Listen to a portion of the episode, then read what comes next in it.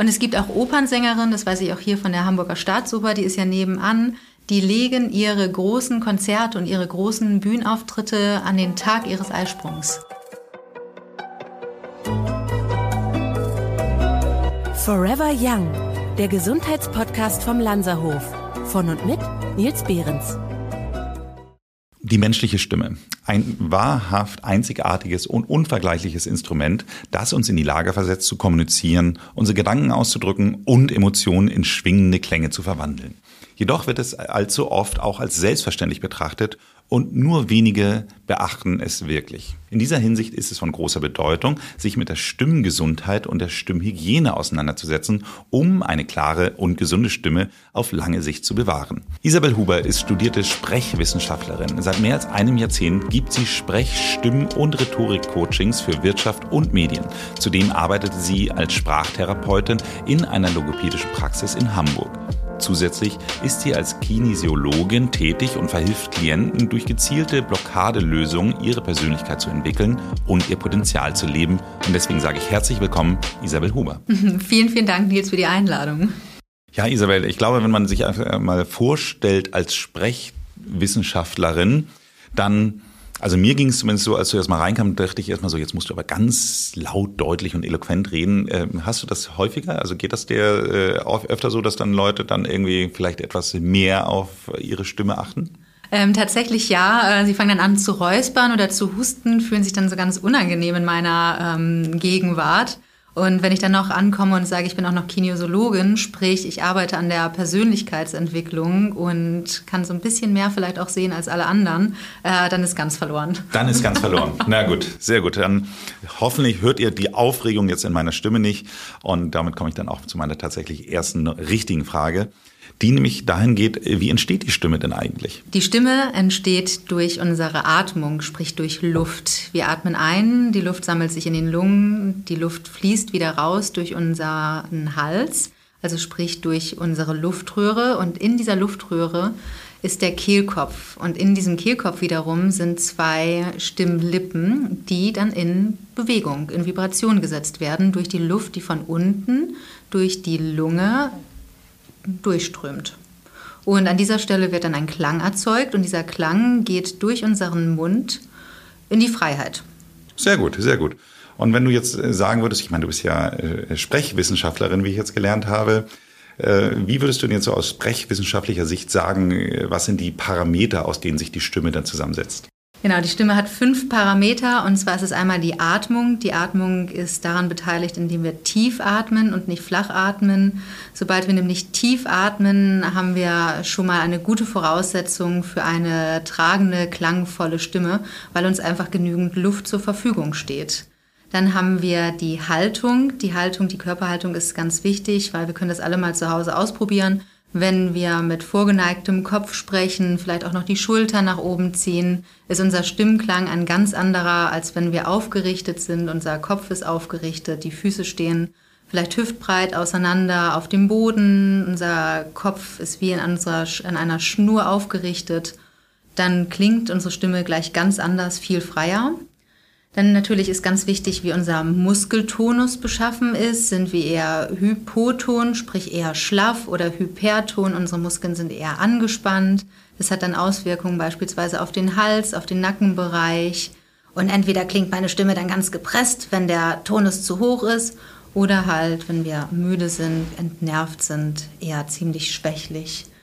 Zudem, das heißt also, Entschuldigung, wenn ich da mhm. kurz einhake, wenn man jetzt, man kennt das ja so, diese Situation, dass man dann irgendwo auf einer Konferenz ist oder sowas und auf einmal brennt einem eine Frage auf den Nägeln und dann äh, kriegt man auf einmal dann tatsächlich das Mikrofon und alle gucken einen an.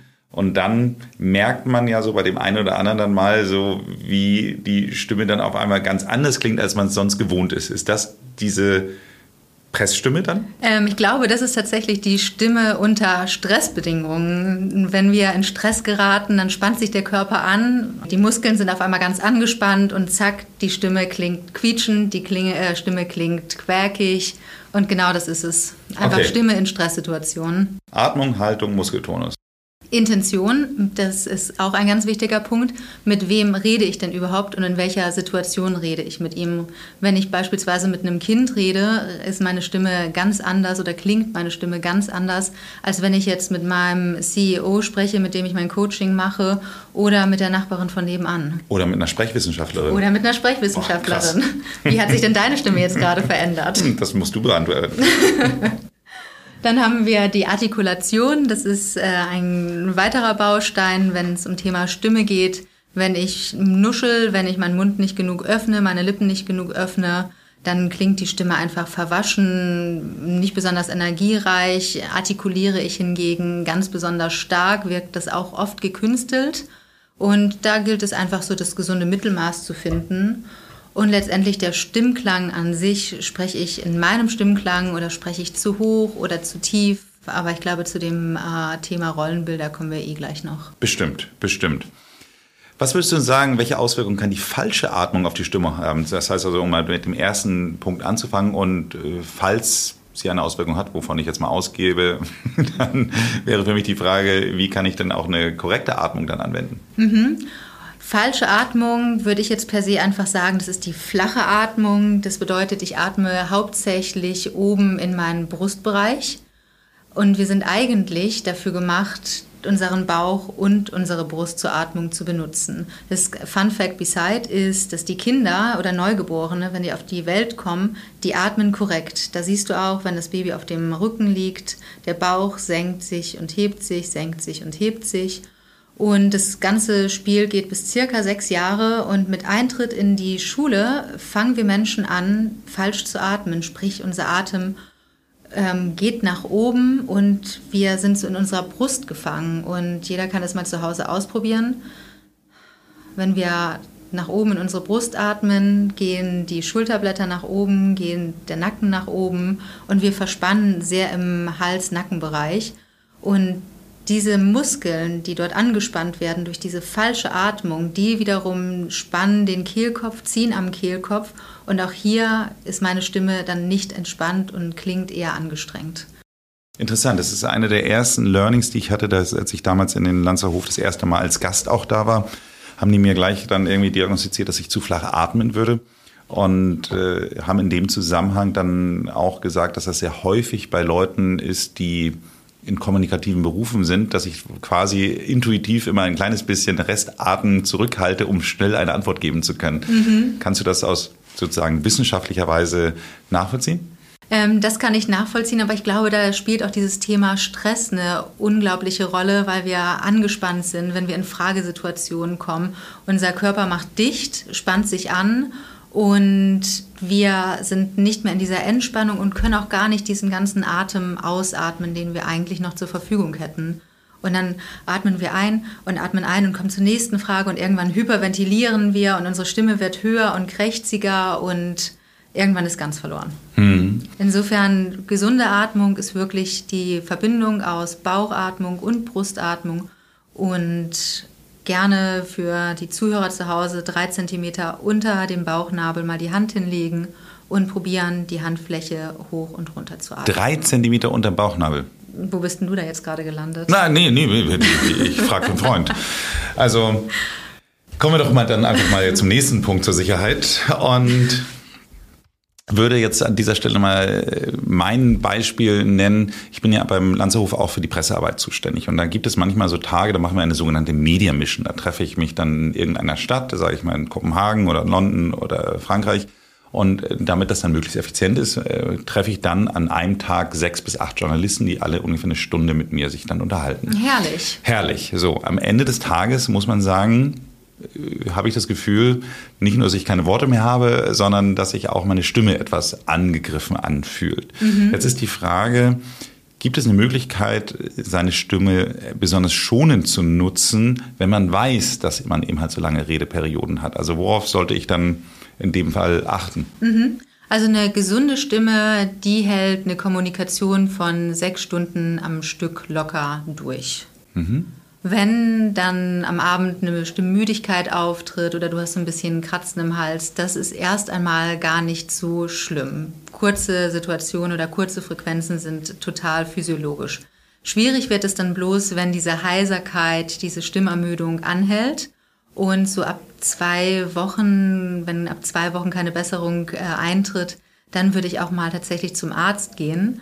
Ähm, ansonsten, was du beschrieben hast, ist ganz physiologisch. Allerdings kleiner Tipp, wenn wir einfach gesund sprechen, sprich die Parameter von Artikulation, Atmung, Haltung, Intention, Stimme, Muskeltonus, wenn die in Balance sind und vor allen Dingen eine schöne Resonanz gegeben ist, die wir halt durch eine Weite im Mundraum bekommen, dann können wir auch erfolgreich mehrere Stunden am Stück sprechen.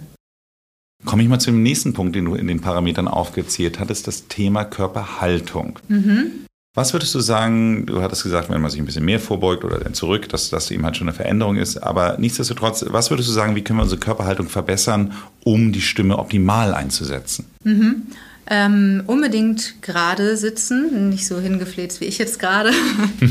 Viele sind ja in äh, Berufen, beispielsweise Callcenter-Mitarbeiter oder auch Büromitarbeiter, die aber trotzdem in stimmintensiven Berufen tätig sind, sprich viel am Telefon äh, sind. Da würde ich immer vorschlagen, wirklich beide Füße auf den Boden, immer den Bodenkontakt, weil ich finde, wir ziehen unsere Kraft auch aus dem Boden. Die Hüfte meist ein bisschen vorgeneigt, weil wir doch zum Hohlkreuz neigen. Ähm, auf den Sitzhöckern gut sitzen ist jetzt natürlich ein bisschen schwierig vorzumachen. Dann gerade sitzen und trotzdem nicht angespannt, weil wir wollen ja nach wie vor in den Bauch atmen und Schultern nach unten und Kopf gerade. Und ich sage mal, den Kopf, den können wir uns vorstellen, als würde der an so einem kleinen Seil hochgezogen werden oder an so einer kleinen Schnur hochgezogen werden. Es ist jetzt, äh, wenn wir dieses, diesen Podcast aufnehmen, er wird wahrscheinlich erst deutlich später gesendet werden, aber nichtsdestotrotz ist letzte Woche Arno Dübel gestorben. Das ist der wahrscheinlich bekannteste Arbeitslose ähm, Deutschlands zumindest. Und äh, der hat eine sehr, ich sage jetzt mal, markante Stimme. Die meisten kennen ihn von Fest und Flauschig, so Elmshorn, das ist in Schleswig-Holstein. Elmshorn mache ich nicht so. Als kleinen, kleinen Hintergrund nochmal, falls man nicht genau weiß, wer Arno Dübel ist. Nichtsdestotrotz, da würde man einfach sagen, dass die, wir nennen sie jetzt einfach mal Umweltfaktoren wie Rauch oder sagen wir vielleicht auch Alkohol oder sowas, auch scheinbar eine Auswirkung auf die Stimme hatte. So, ab wann würdest du sagen, also wahrscheinlich gibt es doch den einen oder anderen Hörer dieses Gesundheitspodcasts, der nichtsdestotrotz Alkohol trinkt. Ab wann muss man damit rechnen, dass sich die Stimme verändert? Das heißt also, dass sowohl was das Thema Alkoholkonsum oder aber was das Thema ähm, Rauchen mhm. betrifft oder aber vielleicht auch, dass man in einer sehr lärmenden Umgebung arbeitet, sage ich mal so, dass man sehr regelmäßig sehr laut reden muss. Mhm. Das alles kann zu Stimmenstörungen führen, muss aber nicht, ehrlich gesagt. Also Rauchen muss nicht zur Stimmstörung führen. Nicht unbedingt. Also okay. Stimmstörung ist ja auch etwas ganz, ähm, oh Gott, jetzt, jetzt bin ich auf ganz dünnem ganz Eis. Ganz dünnes Eis, ganz dünnes Eis, Isabel. Pass auf, was du sagst. Oh, oh, oh, oh, oh gleich kommen die Beschwerden. ähm, also eine Stimmstörung, würde ich jetzt mal so sagen, ähm, ist auch etwas ganz Subjektives. Ähm, wenn der Mann eine tiefe, rauchige Stimme hat, muss er ja nicht unbedingt an einer Stimmstörung leiden, bloß weil der Stimmklang auffällig ist. Wichtig ist wirklich immer zu sehen, wie ist mein subjektives Empfinden dahinter? Komme ich mit meiner Stimme gut klar? Oder sage ich, Mensch, irgendwie diese Heiserkeit, dieses ewige Räuspern, das stört mich. Das ist wirklich immer ganz subjektiv. Ähm, eine objektive Stimmstörung ist die, ähm, ist die organische Stimmstörung, wo du wirklich durch bildgebende Verfahren beim Phoniater siehst, Mensch, da ist irgendwas auf meiner Stimmlippe, sprich ein Polyp oder ein Reinkeödem, weil ich zu viel geraucht habe.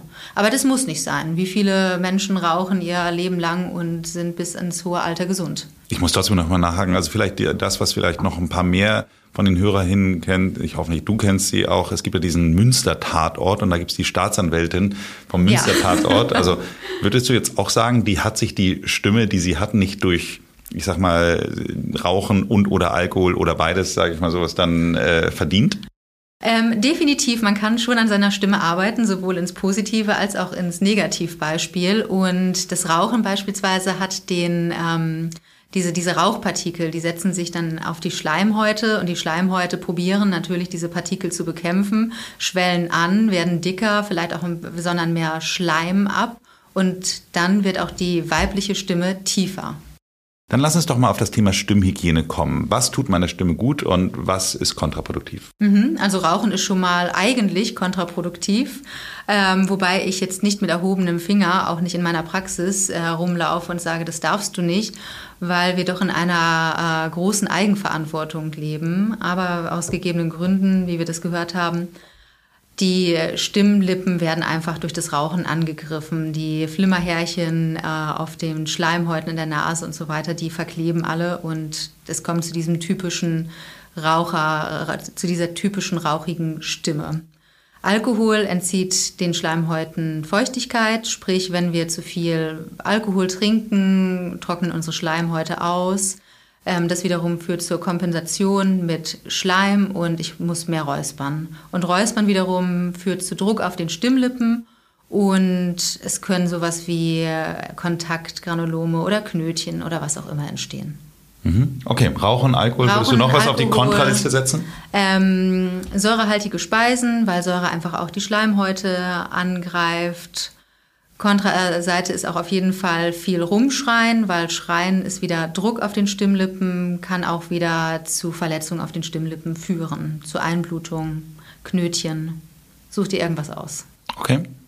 Noch irgendwas, wo du, was du sagen würdest, ähm, don't do it? Zu viel Kaffee kann sich auch negativ auf die Stimme auswirken, einfach auch aufgrund der Dehydration, die dann durch das Koffein stattfindet. Okay. Aber alles im Maßen und ich würde das wirklich immer einschätzen. Habe ich ein Stimmproblem und wenn ja, was sind so meine Faktoren im täglichen Leben, die dazu führen, dass diese Stimmprobleme begünstigt werden. Wenn ich jetzt kein Problem habe mit meiner Stimme, kann ich auch literweise Kaffee trinken. Also wir sind ja hier in Hamburg, da gibt's ja den Fischmarkt. Äh, Aale Dieter ist ja überregional bekannt. Das heißt also, wenn ich auf dem Fischmarkt dann äh, den Job von Aale Dieter übernehmen sollte, dann müsste ich mir überlegen, weil da schreie ich ja definitiv dann definitiv. die ganze Zeit dann müsste ich mir schon überlegen, ob ich auch noch Kaffee, Rauchen und Alkohol dann dazu führen müsste. Genau, wobei ich nicht glaube, dass Ale Dieter so einen gesunden Lebensstil hat, meinst du? Naja, aber der Fisch ist ja sehr gesund. Der Fisch ist unfassbar gesund, ja. Kommen wir doch trotzdem mal, ich wollte mir, jetzt haben wir die Kontraseite sehr gut abgearbeitet. Was mhm. ist denn gut für die Stimme? Gut für die Stimme ist auf jeden Fall, wie ich gerade schon gesagt habe, die Körperhaltung, die aufgerichtete Körperhaltung und da ist Ich bin jetzt noch im Augenblick beim Konsum so ein bisschen. Also gibt, es, gibt, es, gibt es irgendwas, was ich so, was so Stimmbalsam ist? Stimmbalsam ist ja auf jeden Fall der gute Ingwertee, den ich immer empfehle. Und Honig ist auch sehr gut für die Stimme. Bonbons aus Fenchel, Menthol hingegen ist nicht so gut für die Stimme. Ähm, drum fenchelhaltige Bonbons. Es gibt auch diese vielen Marken aus der Apotheke. Ich weiß jetzt nicht, ob wir Schleichwerbung machen dürfen. Ach was, das ist, äh, ja, das ist ja sowieso ein Corporate-Podcast. Also Marken können hier jederzeit genannt werden. Herrlich, herrlich. Wie Gelary Voice kann ich immer meinen Klienten empfehlen oder Ipalat oder Emser Salze. Einfach alles, was gut befeuchtet. Mhm. Also eine gut befeuchtete Stimme, also Lutschen, sage ich mal sowas so in irgendeiner Form, äh, können auch ja dann zum Beispiel Honigbonbons oder sowas. Mhm. Es gibt ja meine meine Frau ist gefühlt süchtig nach diesen äh, Manuka-Honigbonbons, mhm. also sowas. Genau. Okay. Sehr so was ist auf jeden Fall gut für die Stimme. Wo ich jetzt schon meine Frau erwähnt habe, äh, welche Auswirkungen haben hormonelle Veränderungen, wie zum Beispiel Schwangerschaft oder Wechseljahre auf die Stimme? Mhm. Nicht nur wir Frauen sind von den Hormonen betroffen. Okay. Valid point, aber zumindest von Schwangerschaft und Wechseljahre gebe ja. ich den Punkt, können Männer auch haben. Ähm, definitiv haben Hormone einen Einfluss auf unseren Stimmklang. Wechseljahre führen dazu, dass ähm, Östrogen einfach abnimmt und dadurch die Stimmlippen verdicken. Das wiederum führt zu, das wiederum führt zu einem tieferen Stimmklang. Drum viele Frauen nach der Menopause haben diesen männlichen Stimmklang.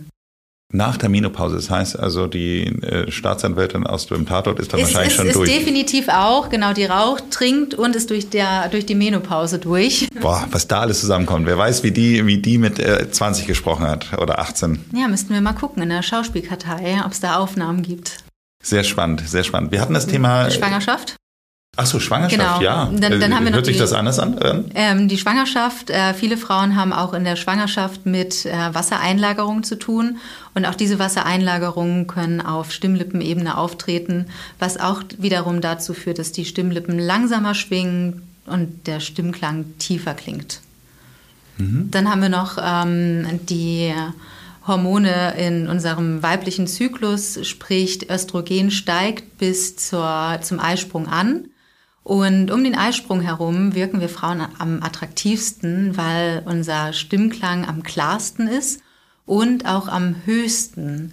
Und sobald der Östrogenspiegel zu unserer Menstruation abfällt, wird auch hier die Stimme tiefer und wir klingen für auf den Mann nicht mehr ganz so attraktiv. Ach, das ist ja wirklich total spannend. Das klang ja wirklich so, als ob die Evolution das so vorgesehen hat, dass man dann eben halt, wenn dann der Eisprung da ist, mhm. quasi dann attraktiver wird, damit man sich auch paart. Definitiv. Ach. Und es gibt auch Opernsängerinnen, das weiß ich auch hier von der Hamburger Staatsoper, die ist ja nebenan, die legen ihre großen Konzerte und ihre großen Bühnenauftritte an den Tag ihres Eisprungs. Wahnsinn. Wahnsinn. Total. Das, das, das hätte ich jetzt ehrlich gesagt nicht gedacht. Und ich glaube auch, also ich bin jetzt ja keine Frau, von daher äh, würde mich das wirklich sehr interessieren, ob das HörerInnen auch tatsächlich von sich aus selbst wahrgenommen haben, dass ihre Stimme dann in der Zeit anders klingt. Mhm. Also du bist ja zumindest die einzige Frau jetzt hier im Raum. Also äh, würdest du sagen, bevor du diese Information hattest, dass dir das schon mal aufgefallen ist? Ähm, tatsächlich auch nicht. Stimme ist ja sowieso etwas, äh, damit gehen wir ganz unbewusst um. Unsere Stimme begleitet uns den ganzen Alltag, aber wir haben nicht wirklich den Fokus auf unserer Stimme. Mhm. Und das ist letztendlich äh, auch für mich so ein Nischenberuf, weil je mehr Fokus und je mehr die Stimme eigentlich in den Vordergrund rückt, ähm, desto präsenter ist sie auch vor unserem Auge. Und wir merken, Mensch, mit der Stimme können wir Dinge bewirken, weil oftmals ist es das, wie wir etwas sagen, das ist viel wichtiger als das Was. Ja, kann ich 100% nachvollziehen. Ich möchte nochmal auf das Thema zurückkommen, was ich vorhin schon angesprochen hatte, dieses Thema Stress. Wir hatten das mhm. jetzt schon mal, mal kurz angesprochen, dass wenn man eben halt in einer besonderen Situation, kann es eben halt sein, dass der Stress die Stimme verändert. Mhm. Hast du denn auch eine Lösung, wenn jetzt jemand zum Beispiel schon weiß, dass er Lampenfieber hat oder eine Auftrittsangst äh, und das gerne überwinden möchte? Was kann man tun, um eine klarere und kraftvollere Stimme zu haben? Mhm. Ähm, bei Stress landen wir in diesen Fight, Flight or Freeze-Modus. Sprich, ähm, wir haben eine stressige Situation, die dringt in unser Reptiliengehirn und wir können gar nicht mehr denken, sondern unser Körper agiert nur noch. Und der Körper reagiert mit Anspannung, sprich, er muss jetzt gucken, wo ist die Bedrohung. Ich bin äh, mit allen Sinnen wirklich auf dieses eine Thema fokussiert die Muskeln spannen sich an. Klingt erstmal logisch. Total. Und wenn wir dann angespannt sind, äh, ist auch unser Kehlkopf und unsere Kehlkopfmuskulatur angespannt und unsere Stimmlippen sind angespannt. Und das führt dazu, dass wir ab und zu gar nicht mehr sprechen können, weil wir keinen Ton mehr produzieren, weil die Muskeln so überreagieren. Wie wir aus äh, diesem angespannten Modus rauskommen, ist gar nicht mal so einfach. Wir können probieren über Atemtechniken, sprich wir setzen den Atem tief wieder mit der flachen Hand auf den Bauchnabel, ein bisschen unterhalb des Bauchnabels und gehen erstmal in Kontakt wieder mit uns und probieren so den Parasympathikus, der durch diesen Stress ähm, aktiviert wurde, zu entspannen. Und ich muss immer sagen, Lampenfieber ist für mich gar nicht nur etwas Negatives, weil durch Lampenfieber und auch durch Stress wird Adrenalin und auch Noradrenalin ausgeschüttet, weshalb wir uns super gut auf diese eine Situation fokussieren können. Bloß wenn wir natürlich in dieser Starre sind, in dieser äh, Freeze-Starre, da müssen wir natürlich rauskommen, weil ich kann nicht auf der Bühne stehen und auf einmal vergessen, was ich sagen will. Und deshalb da hel helfen wirklich die Atemtechniken. Und was besonders gut hilft, ist die Vorbereitung. Ich sage auch zu meinen Klienten immer, Vorbereitung ist alles, weil dann kann dir nichts passieren. Mhm. Schöne Grüße an Joko Winterscheid an dieser Stelle, ohne Proben ganz nach oben. Also von daher äh, kann man es auch anders machen. Ja. Wo wir gerade schon auf der Bühne sind, äh, möchte ich mal gerne mit dir über die Rollenbilder sprechen, welche durch die Stimme auch ein bisschen gelebt wird. Also mhm. ich würde jetzt einfach mal sagen, dass Frauen neigen oder können tendenziell zu einer erhöhten Stimmlage neigen oder eben halt, wenn sie in einer sehr männerdominierten Branche oder Umfeld sind, dann anfangen dunkler zu reden. Also ist das etwas, was du nachvollziehen kannst oder? Definitiv und nicht nur nachvollziehen, sondern was uns ja tagtäglich auch begegnet. Ähm, wir Frauen, da spreche ich äh, tatsächlich mal im Plenum für uns alle, ähm, sind immer noch in diesem Rollenbild gefangen, dass wir lieb sein wollen, dass wir angepasst sein wollen, dass wir möglichst nicht auffallen wollen.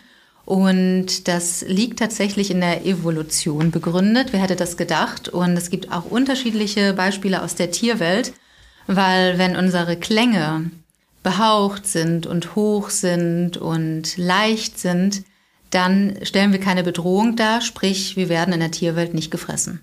Und das haben wir Frauen uns auch sehr, sehr gut angeeignet, um einfach nicht aufzufallen. Wir werden immer emanzipierter und gehen auch äh, Jobs nach, die vor einigen Jahren nur Männer dominiert waren. Und jetzt gibt es dieses Umdenken bei den Mädels und auf einmal senken sie ihre Stimme ab und sprechen eigentlich auch viel zu tief, weil tiefe Stimmen mit Souveränität gleichgesetzt werden, mit Professionalität. Und das will natürlich vermittelt werden. Und da sowohl zu hoch als auch zu tief, da verlieren wir Frauen uns sehr oft, weil wir einfach nicht kongruent mit unserem wirklichen Sein sprechen. Wenn du sagst, wir verlieren uns, äh, wir, jetzt bin ich schon, schon bei euch mit, also 70 Prozent unserer HörerInnen sind mhm. auch tatsächlich weiblich, also von daher haben wir auch in erster Linie eine, eine, eine sehr große weibliche Hörerschaft. Wenn tatsächlich das, was du beschreibst, auf Dauer stattfindet, wie kann so ein, ich sage jetzt mal, unphysiologischer Gebrauch der Stimme auf kurz oder lang auch zu einer Erkrankung führen? Ähm, das kann auf jeden Fall zu einer Erkrankung führen, ähm, weil du hast einfach diesen Druck auf deinem Kehlkopf, den Druck wieder auf den Stimmlippen. Und generell macht es einen wahnsinnigen Druck, wenn wir uns verstellen, wenn wir gar nicht die Person sind, die wir vorgeben zu sein. Sprich, wenn wir in unserem Leben permanent eine Rolle spielen, macht es auch mental unfassbar was mit uns. Und Stimme und Persönlichkeit korreliert einfach. Okay, und ab wann würdest du sagen, dass eine Stimme als pathologisch angesehen werden könnte? Eine Stimme äh, in die Pathologie zu stecken, ist tatsächlich immer sehr, sehr subjektiv, weil ich kann auch mit meiner äh, kratzigsten Stimme äh, zufrieden sein. Wenn ich subjektiv den Eindruck habe, Mensch, ich komme mit meiner Stimme gut klar, ist es keine Stimmstörung. Stimmstörung ist es tatsächlich erst, wenn ich merke, meine Stimme bricht ab, ich habe mehr als zwei Wochen eine Heiserkeit und ich habe einen bildgebenden Befund vom HNO-Arzt oder vom Phoniater, der wirklich sagt, Mensch, da sind Knötchen oder das sind Veränderungen, ich habe vielleicht auch Tumore in meinem Kehlkopf, dann kann man von Stimmstörung sprechen. Wer behandelt eigentlich eine erkrankte Stimme? Also machen das Stimmtherapeuten oder HNO-Ärzte oder äh, Phonaniter oder Phoniater? Oder, oder Phoniater, danke. Mhm. Ähm, es fängt an, wenn, wenn du merkst, dass die Stimme so ein bisschen kratzt, wenn die nicht mehr äh, so durchhaltefähig ist, wie du das gewohnt bist, dann gehst du erstmal zu deinem HNO-Arzt. Ähm, der hat dann die Möglichkeit, in deinen Hals zu gucken, eine Stroposkopie durchzuführen. Das heißt, der schaut mit so einem Gerät auf deine Stimmlippen und schaut sich an, wie die schwingen. Wenn die auffällig sind, kriegst du eine Heilmittelverordnung und darfst dir dann einen Logopäden suchen oder eine Stimmtherapeutin. Da gibt es Unterschiedlichkeiten. Und da gibt es dann in etwa 10 bis 30 Einheiten, die die Logopädin zur Verfügung hat und die therapiert das mit dir. Allerdings ähm, bin ich auch große Verfechterin des interdisziplinären Zusammenarbeitens, sprich wenn du ein Stimmproblem hast, äh, ist es eigentlich nicht rein nur auf die Stimme begrenzt. Viele Menschen, die in meine Praxis kommen mit äh, Stimmauffälligkeiten, haben auch psychische Auffälligkeiten. Das will ich jetzt gar nicht verallgemeinern, aber oftmals steckt so eine kleine psychische Komponente schon dahinter. Ja, Darf ich dann mal fragen, in dem Zusammenhang, was würdest du dann, also wenn dir das auffällt, ist es natürlich jetzt, finde ich, in Deutschland immer noch ein bisschen dünneres Eis als mhm. leider, muss man wirklich sagen. Also die, dieses Commitment wirklich, dass man zu einem Therapeuten geht, und damit meine ich keinen Sprechtherapeuten, mhm. sondern einen, äh, einen, einen Psychotherapeuten, ist ja immer noch etwas, was nicht ganz so etabliert ist. Wenn du jetzt aber das Gefühl hast, dass der Person besser zu helfen wäre über einen psychotherapeutischen Ansatz, was machst du dann? Genau an der Stelle war ich vor zwei Jahren und ich dachte, Mensch, ich habe echt einige Patienten, die bräuchten jetzt auf der psychologischen Ebene Hilfe, aber die sind mir nicht pathologisch oder krank genug, äh, damit ich sie jetzt zum Psychotherapeuten schicke. Und deshalb kam ich auf die Idee, die Ausbildung zur Kinesiologin zu machen, ah, tatsächlich. Okay, du bist das Schweizer Taschenmesser. Ich bin das, Fall. ja genau, das Mädchen für alles sozusagen. Ähm, weil ich einfach gemerkt habe, es gibt Themen im Leben und in Lebenssituationen, da ist Psychotherapie einfach zu viel Da schießt man übers Ziel hinaus, ähm, weil oftmals hilft es schon, über seine Probleme zu sprechen und Blockaden zu lösen.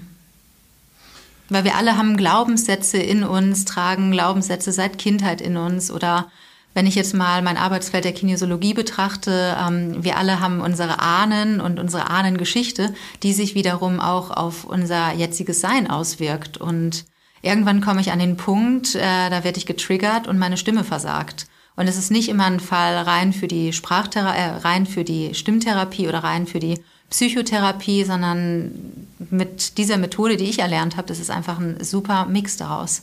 Sowohl psychisch zu schauen als auch wirklich auf Stimmebene.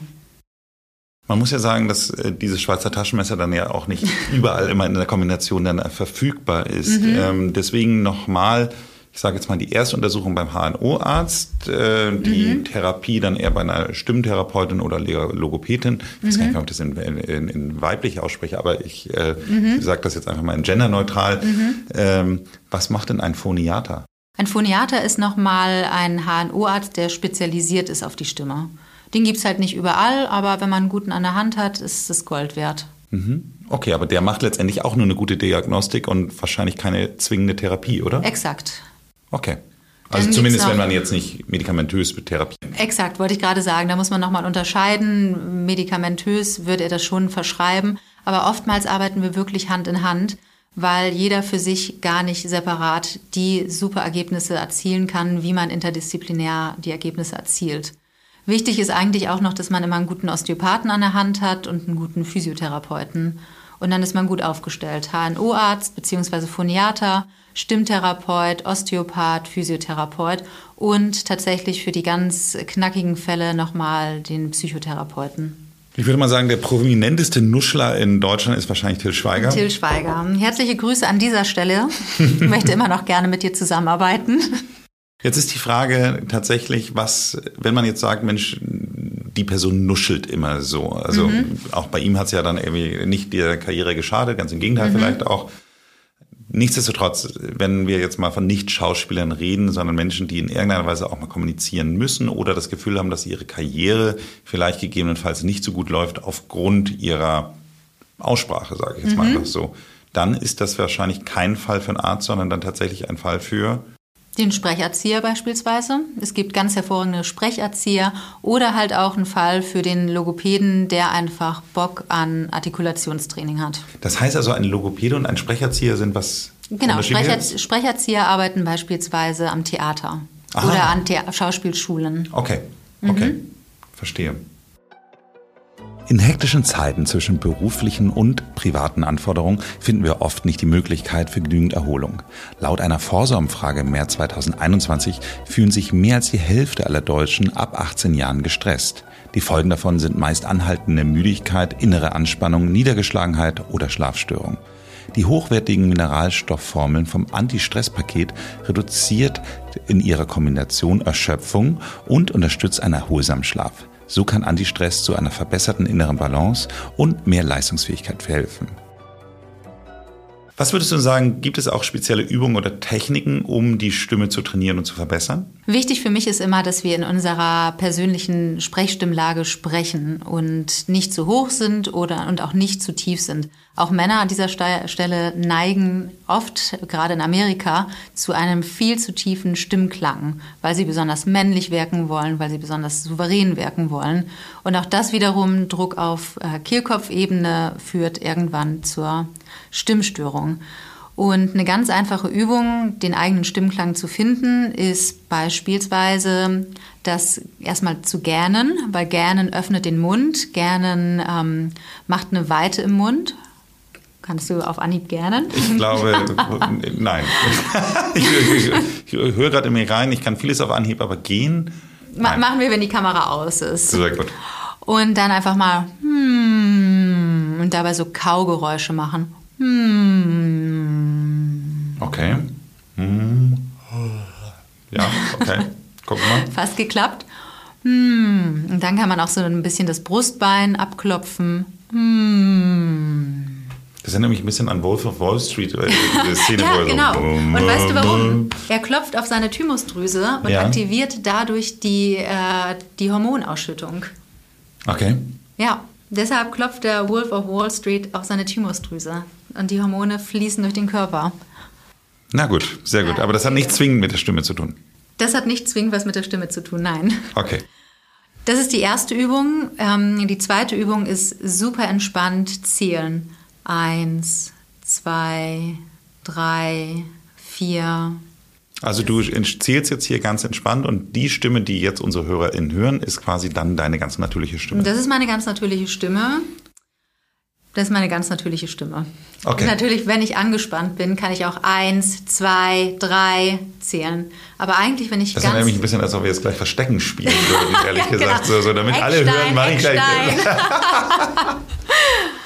Das ist meine, oder wenn wir am Telefon sind und wir sind total genervt oder ja, oder uns ist uns eigentlich egal, was unser Gesprächspartner gerade sagt und wir geben dieses zustimmende, mhm, mhm, können wir so ein bisschen dazu nicken, mhm.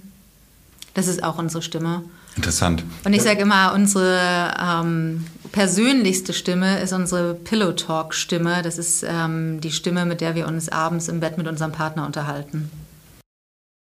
Der Partner ist nochmal ein gutes Beispiel, weil ich habe das ganz häufig, wenn ich mal von zu Hause arbeite, dass dann ich morgens schon teilweise an Telefonkonferenzen oder Videokonferenzen habe und meine Frau dann noch äh, im gleichen Raum sitzt und Kaffee trinkt, weil wir das so quasi so eine offene Küche da haben und mhm. Esszimmer und alles und ich sitze am Esstisch.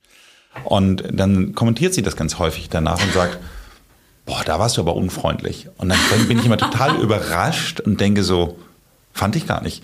Also das, sie kennt mich natürlich besser als sage ich mal so, als andere Leute. Nichtsdestotrotz bin ich dann echt immer überrascht, wo ich dann denke, so ich war gar nicht unfreundlich, ich war einfach hochkonzentriert. Mhm. So. Da sind wir wieder bei der Fremd- und bei der Eigenwahrnehmung. Ja. Das ist ja auch ganz oft mit, Mensch, du guckst aber vielleicht kritisch und ich denke so, ich gucke einfach.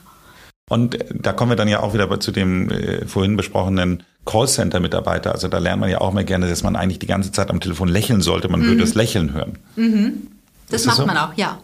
Das äh, Lächeln auf den Lippen, gerade wenn man in der Telefonie ist und lediglich seine Stimme zum Überzeugen hat, führt einfach dazu, dass der Stimmklang weicher wird und freundlicher. Man hört jedes Lächeln. Sehr gut. Hast du noch eine Technik? Das ist erstmal, womit wir äh, unseren natürlichen Stimmklang finden. Meine, äh, also die Übung für die Atemtiefsetzung ist wirklich dieses Handfläche auf den Bauchnabel beziehungsweise ein Stück unter den Bauchnabel und in die Handfläche atmen und dann ganz entspannt mal auf hmm, ausatmen oder auf ausatmen, weil der Atem trägt die Stimme. Okay. Was würdest du jetzt so abschließen für alle HörerInnen, die sich jetzt das Gespräch angehört haben und so, ich sage jetzt mal, vielleicht ein ganz klein bisschen überlegen, ob sie doch vielleicht etwas falsch machen? Hast du noch einen letzten Tipp für die, um quasi diese, diese Frage für sich zu beantworten? Vielleicht sich mal aufnehmen. Ähm, jeder hat ja ein Handy mittlerweile und diese Audiodatei mal an eine Freundin zu senden und sich das gemeinsam mal mit einer Freundin anzuhören. Und wenn ich äh, diese Krise kriege und meine Stimme gar nicht mag und mir auch auffällt, dass die besonders hoch, besonders quietschig ist, vielleicht auch unsympathisch auf mich wirkt und korreliert mit, ich habe eine Heiserkeit, ich halte nicht lange das Sprechen durch, ich breche häufig bei Vorträgen einfach ein, dann kann man sich das mal überlegen, an der Stimme zu arbeiten. Und eine allerletzte Frage noch, wir sind zwar kein Karriere-Podcast, aber weil ich nochmal auf dieses Thema von dem Rollenverhalten zurückkomme. Mhm. Würdest du grundsätzlich aber schon sagen, dass wenn man in einer Situation ist, wo man dann besonders gut überzeugen möchte und wo man dann eben halt vielleicht auch gerade wieder nochmal auf das Thema Frauen, die sich dann in einer Männerdomäne durchsetzen möchten, findest du schon, dass es okay ist, dann für diese gezielte Situation auch ruhig mal eine Überzeugungsstimme anzusetzen, solange es dann eben halt nur temporär ist? Oder glaubst du, an the long run kommt man mit seiner Authentizität immer besser durch?